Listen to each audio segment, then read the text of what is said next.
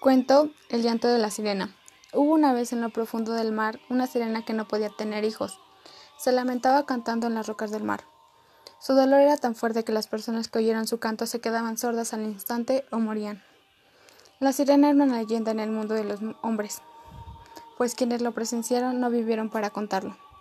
Se entregaría una recompensa a quien asesinara a tan terrible sirena, que les arruinaba los viajes de negocios. Entregaré gran cantidad de oro a cualquiera de ustedes que logre traerme a esa sirena, y la quiero muerta, dijo el rey. Pero nadie era capaz de asesinar a la sirena por miedo a morir. Un joven llamado André era el más débil y chico de los caballeros que se propusieron a matar a la sirena. Un escuadrón de cinco caballeros partieron a alta mar a los tres días de haber hecho un plan que según ellos podría vencer a la sirena. Cuando llegaron, la sirena comenzó a sosollar para iniciar su canto lleno de lágrimas. Los caballeros se pusieron tapones en los oídos, pero fue inútil, porque la sirena pudo dejarlos sordos. Regresaron al reino para mandar a un nuevo escuadrón más ingenioso. Tal vez el problema no es oírla, sino verla, dijo un integrante del nuevo escuadrón. Partieron a alta mar a los siete días de haber hecho un plan más ingenioso que el anterior. Cuando la sirena los vio, empezó a sosollar para iniciar su canto lleno de lágrimas. Los caballeros al verla tiraron una red, se taparon los ojos y se pusieron un tapón en los oídos. La red la había atrapado, pero no sirvió de nada ya que estaba muy cerca de ellos y fue peor porque murieron. Al ver que ellos no regresaban, se creó un nuevo escuadrón. Uno tras otro eran mandados para asesinar a la sirena.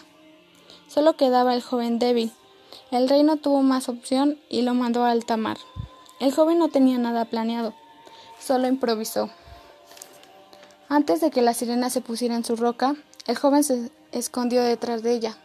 Se puso unos tapones en el oído y se puso en posición de ataque, con una soga para ahorcarla.